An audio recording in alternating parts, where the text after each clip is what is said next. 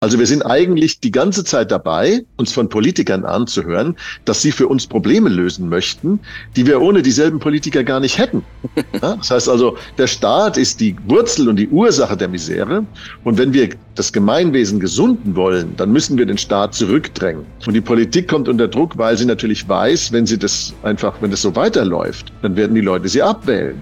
Ja, es ist, äh, noch leben wir ja in einer Demokratie, jedenfalls in dem, was, was unsere äh, Mächtigen davon übrig gelassen haben. Ja, und äh, sie haben einfach die Angst, jetzt ihre Macht zu verlieren. Und sie haben natürlich auch Angst, dass der Schaden, dieser gewaltige Schaden, den sie angerichtet haben, aber den sie nicht allein angerichtet haben, sondern der sich über Jahrzehnte, schon die Vorgängerpolitikergeneration hat ja den Samen gelegt, dass dieser Schaden, den sie angerichtet haben, auch dazu führt, dass irgendjemand versuchen wird, sie zur Verantwortung zu ziehen. Das heißt, die, die, klammern, die klammern jetzt an der Macht und dadurch, dass sie an der Macht klammern, äh, müssen sie Rechtsstaat und Demokratie und diese ganzen Mechanismen, die unsere grundgesetzliche Ordnung vorschreiben, schreibt, aushebeln.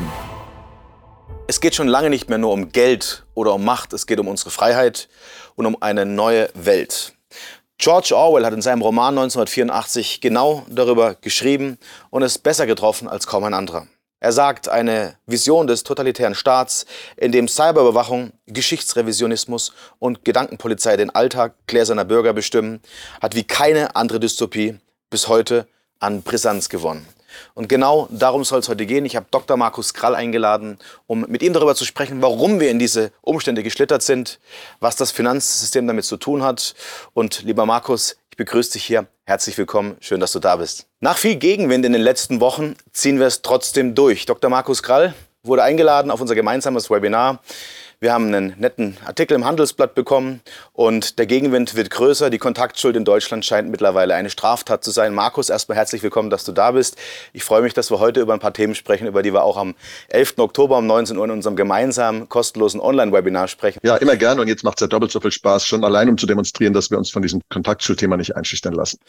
Ja, als ich bei dir war, Markus, das stimmt, äh, habe ich im Hintergrund so ein Buch stehen sehen und das ist tatsächlich auch ein Buch, das ich äh, jedem empfehlen kann. George Orwell hat in seiner dystopischen, ähm, äh, ja, in seinem dystopischen Buch erklärt, dass wir in eine totalitäre staatliche Situation rutschen, in dem die Cyberüberwachung, die Geschichtsrevision und Gedankenpolizei den Alltag gläserner Bürger bestimmt. Irgendwie kommt mir das alles bekannt vor, was er damals geschrieben hat. Ist es Zufall oder liegt das vielleicht einfach daran, dass unser Finanzsystem am Abgrund steht und wir davor stehen, ein neues System einzuführen, Markus?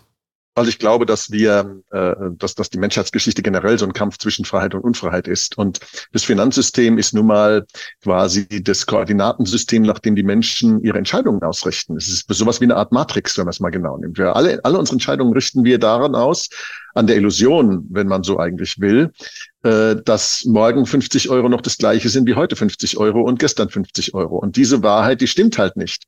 Und die Tatsache, dass sie nicht stimmt, die führt jetzt zu Verwerfungen. Und ähm, diese Matrix, die ist ja mal konstruiert worden, wenn man so will, um uns ja über Inflation und andere Umverteilungsmechanismen zu enteignen. Das ist der Zweck der ganzen Übung. Es gibt keinen anderen Zweck. Also äh, diese, dass man das gute Geld Gold abgeschafft hat und Papiergeld eingeführt hat, hat man immer dann gemacht, wenn man den Menschen was wegnehmen wollte zum Zwecke von Kriegen oder ähnlichen Dingen. Und diese Matrix, die hat ein Verfalldatum, äh, so wie ein Joghurtbecher ein Verfalldatum hat. Äh, diese Papiergeldmatrix, die, die hat eingebaute Selbstzerstörungsmechanismen, die dann an einem bestimmten Punkt äh, zu ja, Brüchen führen, die erleben wir jetzt. Und diese Brüche bergen die große Gefahr in sich, dass eine Gesellschaft in den Totalitarismus abrutscht.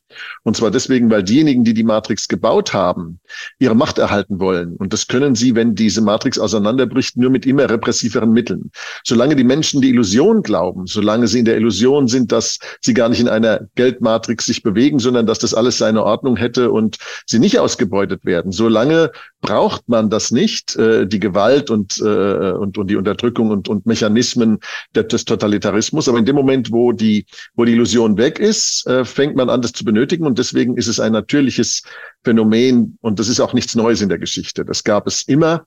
Und äh, insofern war äh, George Orwell nicht nur ein Prophet der Zukunft, er war auch ein Chronist der Vergangenheit. Absolut. Die Geschichte wiederholt sich.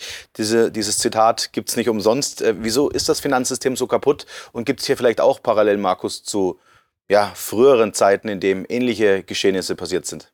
Ja, das ist äh, so, dass das Finanzsystem ähm, ist ja auf Papiergeld beruht. Ja? Und das bedeutet, dass äh, nichts dahinter steht. Also Geld wird aus dem Nichts geschöpft. Man nennt es deswegen ja auch Fiat-Geldsystem. Fiat vom lateinischen Fiat lux, es werde Licht. Und ähm, das heißt, Fiat Geld heißt, es werde Geld. Geld wird aus dem Nichts geschöpft. Wie entsteht Geld? Die Zentralbank druckt die Banknoten und verleiht sie an die Bank. Die Bank gibt dafür einen Schuldschein hin. Ich schulde der Zentralbank eine Milliarde. Die, dafür bekommt sie für eine Milliarde Banknoten. Und das kann man noch schneller machen, einfach elektronisch. Dann ist es nur eine, eine, eine Zelle in einem, in einer Tabelle. Mehr ist es dann nicht. Und äh, damit ist es Geld in der Welt. Und was bedeutet das? Dieses, diese Geldschöpfung ist immer mit einem Schuldschein verbunden. Das heißt, es ist ein Schuldgeld. Ohne Schulden zu machen, kann dieses Geld nicht in die Existenz kommen. Und umso mehr Schulden existieren, umso schwieriger wird es, quasi diese Schulden zu bedienen zu marktgerechten Zinsen. Denn äh, Geld, was man verdient äh, und verleiht, das würde ja normalerweise einen Zins erwirtschaften müssen, sonst würde man es ja nicht verleihen. Wenn man aber Geld aus dem Nichts schaffen kann, dann bedeutet das, dass die Zinsen künstlich niedrig gehalten werden, dass sie rutschen unterhalb des Niveaus, das die Leute normalerweise für ihr Geld bekommen würden, wenn sie es frei verleihen ohne den Einfluss dieses Fiat-Geldsystems. Damit wird immer mehr, werden immer mehr Schulden gemacht, weil der niedrige Zins den Anreiz setzt, noch mehr Schulden zu machen. Damit wird aber die Fähigkeit, die Schulden zu bedienen, noch kleiner und der Zins muss noch weiter runter. Und deswegen haben wir diesen, diesen Trend zum Nullzins in dem System. Dieser Nullzins wiederum aber führt dazu, dass Ungleichgewichte aufgebaut und aufgestaut werden, dadurch, dass dieses Geld dazu verleitet, in falsche Dinge zu investieren. Also das nennt man Fehlallokation der Ressourcen in der, in der, äh, in der Ökonomie. Das Geld fließt in falsche Verwendungen, es fließt in Unternehmungen, die keine ihre Kapitalkosten nicht verdienen, die keine Produkte herstellen, die die Leute wollen und, und, und. Und all diese Dinge führen dann zu gewaltigen Ungleichgewichten, und zwar realwirtschaftlichen Ungleichgewichten, nicht einfach nur finanzwirtschaftlichen Ungleichgewichten. Das sind Dinge, die in der realen Welt passieren, Fehlentscheidungen, die getroffen werden, wo gewaltige Ressourcen, Rohstoffe, äh, Talent, Kapital, ähm, Land, Immobilien, all das wird in die falsche Verwendung gesteuert. Und dadurch, dass es in der falschen Verwendung ist, führt es dann wenn das System an sein Ende kommt, nämlich dann, wenn diese Nullzinspolitik nicht mehr durchzuhalten ist, weil die Inflation explodiert, zur Entladung dieser Ungleichgewichte. Und diese Entladung sehen wir jetzt. Ähm, wir haben also jetzt äh, zwei Hauptungleichgewichte angestaut nach 20 Jahren Null- und Negativzins. Das eine sind die Zombies, die Zombies in, den, in der Unternehmenslandschaft, Unternehmen, die nicht pleite gemacht haben, obwohl sie hätte pleiten machen sollen.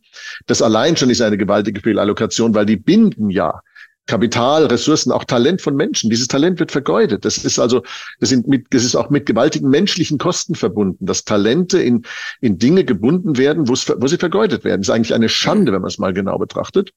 Und das zweite große Ungleichgewicht ist, äh, sind die Anleihen. Die Anleihen, die alle ja auf Nullzinsen hingetrimmt sind und äh, jetzt, wo die Zinsen steigen, um die Inflation eben einzudämmen oder um so wenigstens so zu tun, als würden wir sie eindämmen, werden diese Anleihen massiv entwertet. Und allein in den letzten, äh, in der letzten Woche hatten wir ja eine Anleihenentwertung global von 500 Milliarden Dollar. Das heißt also, wir haben 500 Milliarden Dollar Wert vernichtet, nur dadurch, dass die Zinsen gestiegen sind und die Anleihen deswegen an Wert verloren haben. Das muss man sich auch mal geben. Ja? Unglaublich, Seit ja. Beginn der Zinswende sind es schon deutlich über 20 Billionen Dollar.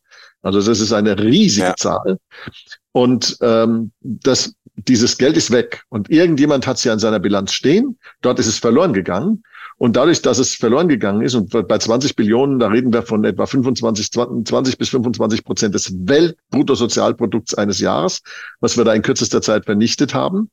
Ähm, das führt natürlich jetzt dazu, dass die Vermögensillusion des Papiergeldes schwindet.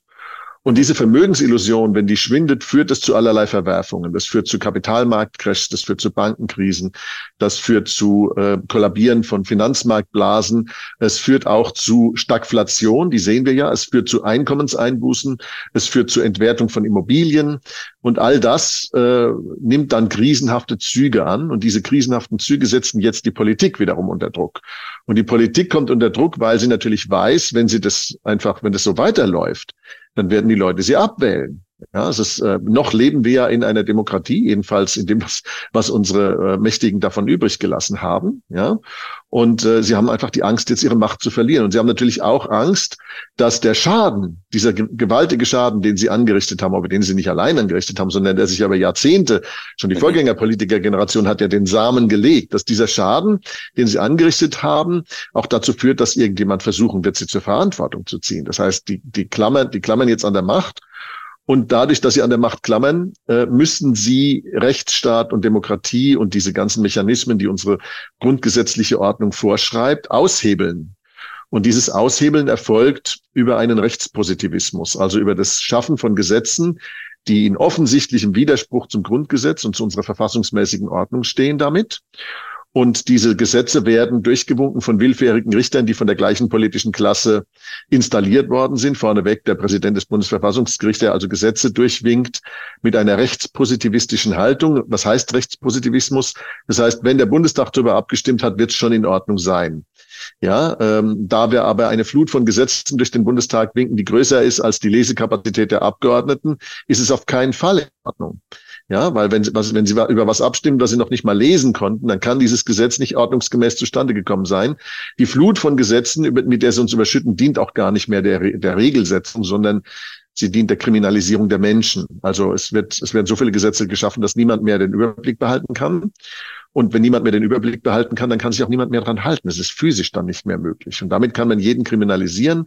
Und man kann unter dem Vorwand und dem Anschein oder wenn man so will, dem Ab Ziehbildchen des Rechtsstaats die Leute kriminalisieren und den Rechtsstaat aus seiner Existenz mit sich selbst heraushebeln. Ähm, das ist das, was wir hier sehen. Danke, du hast fast alle Fragen beantwortet, die ich dir stellen wollte, aber ich kann, ich kann eine wichtige Frage dazu äh, noch äh, ergänzen, Markus, und zwar die Staatsquote, die sich ja um die 50 Prozent offiziell bewegt, wächst und wächst. Ähm, welchen Einfluss hat das auch auf diese Gesetzesentwerfungen? Welchen Einfluss hat das auch auf das Investieren ähm, für die Menschen? Du hast jetzt schon äh, Anleihenmärkte angesprochen, du hast schon die Wirtschaft angesprochen, auch die Bankenkrisen, die, die entstehen. Aber wie stark ist deiner Meinung nach der Staat daran schuld, dass genau diese Krisen entstehen? Könnte der Staat hier intervenieren und welche Rolle spielt dabei eine Staatsquote? Also der Staat ist allein schuld daran. Das muss man ganz klar sagen. Und zwar entweder in Gestalt der Wirtschaftspolitik durch die Regierung oder in Gestalt der Geldpolitik, die ja auch letzten Endes staatlich ist. Wir haben ja ein staatliches Geldschöpfungsmonopol durch die staatliche Zentralbank. Äh, die EZB gehört ja äh, den Staaten der Europäischen Union. Sie ist also ein staatliches Instrument und sie ist allein verantwortlich für das Chaos der Geldpolitik, das sie angerichtet hat. Für die anderen Ungleichgewichte, für die falsche Wirtschaftspolitik, die Überregulierung, die Gesetzesflut und all das ist natürlich äh, auch der Staat verantwortlich in Gestalt von Parlament und Regierung. Und der Staat kann überhaupt nichts daran ändern, außer sich zurückzuziehen. Umso mehr er versucht zu intervenieren, umso mehr er versucht, die Probleme zu lösen, die er selber geschaffen hat, umso größer macht er sie. Denn die Art und Weise, wie der Staat interveniert, bedeutet immer, dass er Geld in die Hand nimmt und dann ein vermeintliches Problem löst, das wir nur haben, weil er vorher anderes Geld in die Hand genommen hat und das Problem damit geschaffen hat. Damit, dass er neues Geld in die Hand nimmt, löst er nicht nur die Probleme nicht, er schafft neue. Also wir sind eigentlich die ganze Zeit dabei, uns von Politikern anzuhören, dass sie für uns Probleme lösen möchten, die wir ohne dieselben Politiker gar nicht hätten. Ja, das heißt also, der Staat ist die Wurzel und die Ursache der Misere. Und wenn wir das Gemeinwesen gesunden wollen, dann müssen wir den Staat zurückdrängen. Und ähm, du hast gerade erwähnt, 50 Prozent Staatsquote. Das wäre ja schön, wenn es nur 50 wären. Mhm. Aber wir haben mittlerweile ja deutlich über 50 Prozent Staatsquote, was übrigens nicht heißt, dass 50 Prozent der Menschen im Staat arbeiten, das, äh, sondern dass 50 Prozent des Geldes durch die Hände des Staates gehen. Genau. 50 Prozent des Bruttosozialprodukts. Aber es sind mehr als 50 Prozent. Es dürften so eher Richtung 55 mittlerweile sein, wenn man es richtig rechnet. Und dann haben wir noch die anderen 45 Prozent, die vermeintlich marktwirtschaftlich äh, gesteuert, privatwirtschaftlich gesteuert sind. Und auch das sind sie nicht. Erstens unterliegen diese 45 Prozent komplett der Geldillusion des Fiat-Geldes, des Schuldgeldes. Und zweitens werden, äh, würde ich mal sagen, finden von diesen 45 Prozent bewegen sich ungefähr 35 Prozent mittlerweile in Märkten, die totreguliert sind. Ja, also mhm. nehmen wir beispielsweise das Immobilienthema. Im Immobilienthema haben Sie äh, haben, haben die Leute keine, keine freie Marktwirtschaft mehr. Das ist, was wir da haben, ist eine, eine Komplettkontrolle durch den Staat. Es fängt schon damit an, dass der Staat das Bauland ausweist. Ja, also wir hatten mal, äh, warum war zum Beispiel, warum wurde im Kaiserreich so viel gebaut? Es wurde, es war eine, eine Aktivität, äh, die man damals hatte, wo, wo also ganze Vorstädte entstanden. Wenn man heute durch München zum Beispiel durchfährt, mhm. ganz Schwabing und die ganzen äh, Vororte drumherum, also alles, was außerhalb des inneren Rings ist, wurde im Kaiserreich gebaut. Das heißt also, die Stadt hat sich innerhalb von 40 Jahren verfünfzigfacht in der Größe. Ja, Und das wurde alles innerhalb von 40 Jahren gebaut. Warum? Weil der Staat das Bau, keine Baulandbeschränkungen gemacht hat. Er hat also, heute haben wir überall Baulandbeschränkungen. Der Staat nimmt sich raus zu sagen, hier darf gebaut werden, hier darf nicht gebaut werden. Ja, das ist schon mal das allererste. Ähm, also private Baulanderschließung gibt's nicht mehr. Mhm. Und das Ergebnis ist Baulandknappheit. Und das Bauland macht mehr als die Hälfte der Baukosten in den Städten aus. Also in, in, in, in einer Stadt wie München, Hamburg oder Berlin wahrscheinlich würde ich sagen, deutlich mehr als die Hälfte. Und dann hat man die andere Hälfte auch noch künstlich verteuert durch Überregulierung bei den Bauvorschriften, was aber nicht dazu führt, dass heute besser gebaut wird als damals. Man muss nur zweimal äh, zwei Häuser nebeneinander anschauen, eins aus, sagen wir mal, 1900 und eins aus 2010 und schaut man die beiden Kästen nebeneinander an und dann weiß man, wann besser gebaut worden ist. Ja, in einer mhm. Ja. Äh, die, die Überregulierung hat überhaupt nichts verbessert äh, an der Qualität Bauens. Die, die Decken sind niedriger, die Wände sind dünner, die Dämmung ist schlechter, die, die, die, die Atmung der Gebäude ist schlechter, das, das Wohnklima ist schlechter, ähm, die Materialien, die verbaut werden, sind ungesünder. Äh, das hat also, äh, diese, diese Überregulierung hat nichts gebracht an Qualitätsgewinn, sie hat es nur teurer gemacht. Das Ergebnis ist, dass sich kein Mensch mehr bauen leisten kann. Also die Bauindustrie, die an nur ein Beispiel ist, geht man überall durch, äh, ob das jetzt äh, äh, Automobilindustrie ist, ob das Verkehrswesen ist, ähm, was auch immer es ist, überall greift der Staat rein mit seinen regulierenden, unfähigen, inkompetenten Händen und zerstört die bessere Allokation oder die gute Allokation, die der Markt in, in einem freien Austausch, in einem freien Handeln der Menschen zustande gebracht hätte und nennt das Ganze dann auch noch Marktwirtschaft, was eine Verhöhnung der Freiheit und der Marktwirtschaft der Menschen ist. Nein, wir haben in Wahrheit, wenn man es mal richtig rechnet, wahrscheinlich eine Staatsquote von 80, 85 Prozent. Das ist schon sehr nah an dem, was die Sowjetunion auch hatte. Nur haben wir es anders gestaltet. Und der Ausweg sind die CBDCs? Fragezeichen? Die CBDCs sind ein Instrument, mit dem man äh, die Menschen unter Kontrolle bringen möchte. Völlig klar. Äh, zum Glück hört man jetzt, dass die Europäische Zentralbank äh, da äh, technisch im Rückstand ist und es nicht vor 2027, 28 irgendwie auf den Weg bringen kann. Bis dahin ist die hoffentlich weg, ähm, weil natürlich auch dort zum Glück die, ausnahmsweise zum Glück die Inkompetenz regiert.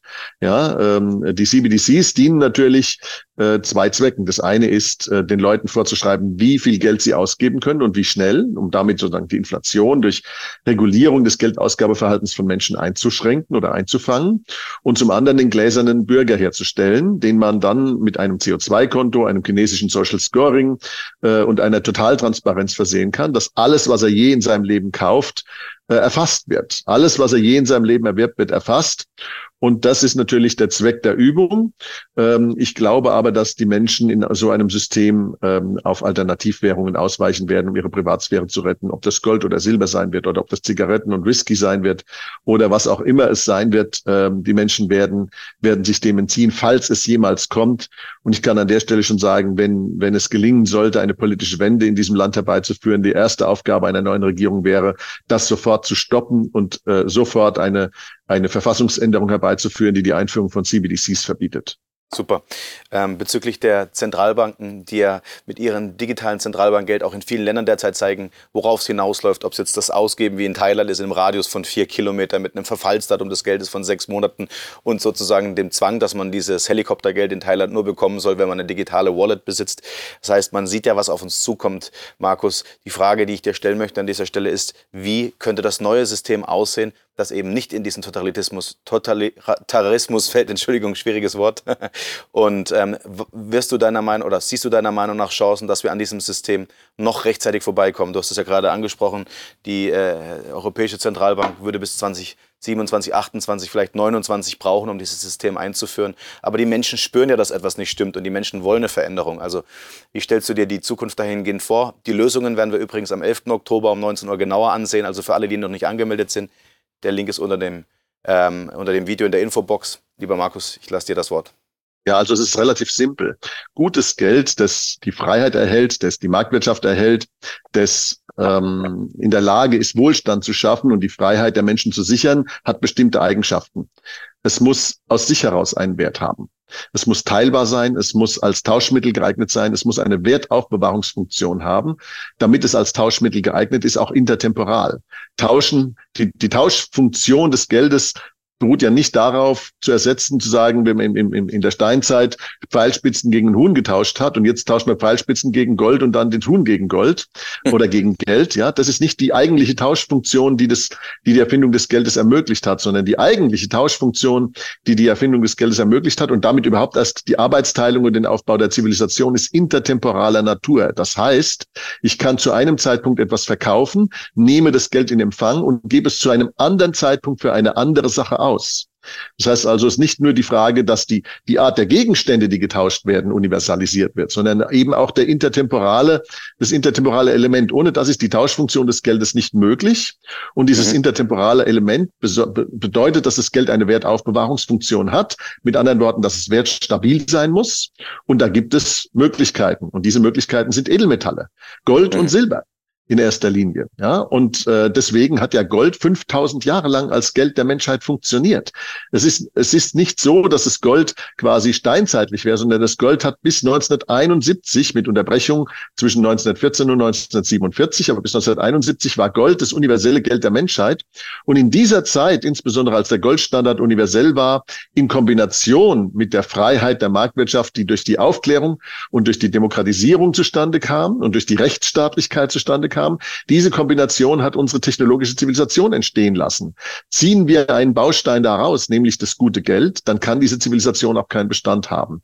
Was wir also tun müssen, ist, wir müssen zum guten Geld zurückkommen. Wir müssen also unser Geld wieder goldgedeckt haben oder gleich Gold verwenden und wir müssen Wettbewerb einführen, damit der Staat uns dieses gute Geld nicht wieder wegnehmen kann, damit die Bürger jederzeit auf ein anderes Zahlungsmittel ausweichen können, wenn der Staat seine Geldschöpfungsmacht äh, und äh, oder äh, missbraucht und deswegen darf der Staat auch kein Geldschöpfungsmonopol mehr haben. Das sind die Dinge, die wir tun müssen. Wettbewerb und Goldstandard und dann werden wir äh, uns in lichte Höhen einer noch größeren zivilisatorischen, eines noch größeren zivilisatorischen Aufbruchs aufschwingen können. Wie erklärst du dir das, dass die Zentralbanken den Menschen klar machen wollen, dass das Fiat-Geldsystem die Lösung ist und zeitgleich die größten Goldkäufer der Welt sind? Ist das heuchlerisch oder ist das ein notwendiges Übel, dass man die Menschen in die Irre führt? also es ist natürlich heuchlerisch. Äh, die Zentralbanken, äh, da, hier geht es nicht um unser Wohl. Das müssen, das müssen wir einfach mal ganz klipp und klar sagen. Die Zentralbanken und die Politiker haben nicht das Wohl der Menschen und unser Wohl im Sinn. Sie haben es nicht im Sinn. Sie haben ihre Macht im Sinn. Ja, wie äh, Klaus Kinski mal gesagt hat, wenn wir die Regierung durch die Mafia ersetzen, dann haben wir doppelt so viel Spaß und halb so viel Korruption. Und das hat er zwar als Witz gemeint, das ist aber keiner. Es ist genau so. Dann haben wir wirklich doppelt so viel Spaß und halb so viel Korruption. Ja, nicht, dass ich das vorschlagen würde. Ja, ich möchte eigentlich gerne die Regierung nicht durch die Mafia ersetzen, eine Mafia durch eine andere, sondern ich möchte die Regierung klein halten und durch den Willen des Volkes und des Souveräns ersetzt wissen. Ähm, das heißt nicht, dass wir dann gar keine Regierung mehr haben, aber sie unterliegt dann einer ganz anderen Art von Kontrolle durch den Souverän. Und ähm, die Zentralbanken haben nicht unser Wohl im Sinn, sondern sie haben ihre Macht im Sinn und die Möglichkeit umzuverteilen im Sinn. Allein wenn die Zentralbank sich jetzt aufschwingt und sagt, wir sind zuständig fürs, für die Rettung des Klimas, dann hat sie ihre eigene Existenzberechtigung schon verspielt. Das sieht man doch eigentlich daran, dass eine, Sta dass eine Zentralbank gezwungen ist, Anleihen zu kaufen, um die Wirtschaft zu retten, in Anführungszeichen zu retten, und dass diese Blasen jetzt nach und nach hochgehen, Markus. Ähm, um die Lösung genauer zu erörtern, würde ich den Zuschauern empfehlen, kommt am 11. Oktober um 19 Uhr vorbei. Wir werden dort Klartext, unzensierten Klartext sprechen können, denn dieses Event findet kostenlos und live in einer Plattform statt, in der wir eben nicht mundtot gemacht werden können. Ich bin sicher, da wird der Markus das ein oder andere interessante Argument, genau wie ich, herauslassen können. Wir schauen uns auch mal die Gesetzesentwürfe des EU-Parlaments an zum digitalen Euro. Auch da wird euch die Kinnlade runterfallen. Und Markus, das Schlusswort gebührt wie immer dir. Lieber Markus, du bist dran. Ja, lieber Dominik, ich freue mich natürlich darauf, äh, auf dieses Ereignis. Das wird äh, eine sehr schöne Sache. Ich glaube, wir werden eine tolle Diskussion haben. Ich glaube, wir werden ähm, ein dickes Brett bohren, in die Tiefe gehen können und den Teilnehmern äh, viele Aspekte aufzeigen und sie auch verknüpfen können, die für ihre ökonomischen Anlageentscheidungen äh, und für ihre Vorbereitungen auf die Krise wie auch auf die Möglichkeiten, die sich aus diesen Entwicklungen ergeben. Denn da stecken ja in jeder Krise steckt ja auch eine Chance, äh, dass sie sich darauf gut vorbereiten können. Das ist der, das, der Sinn und Zweck dieses Webinars. Ich freue mich darauf, dass möglichst viele kommen und wir dann hoffentlich auch eine große Zahl von Zuschauerfragen beantworten können und äh, auf die individuellen Probleme von größeren äh, äh Gruppen eingehen können. Äh, wenn wir also beispielsweise eine Frage haben, die dann 50 Mal kommt, dann wissen wir, das betrifft dann viele.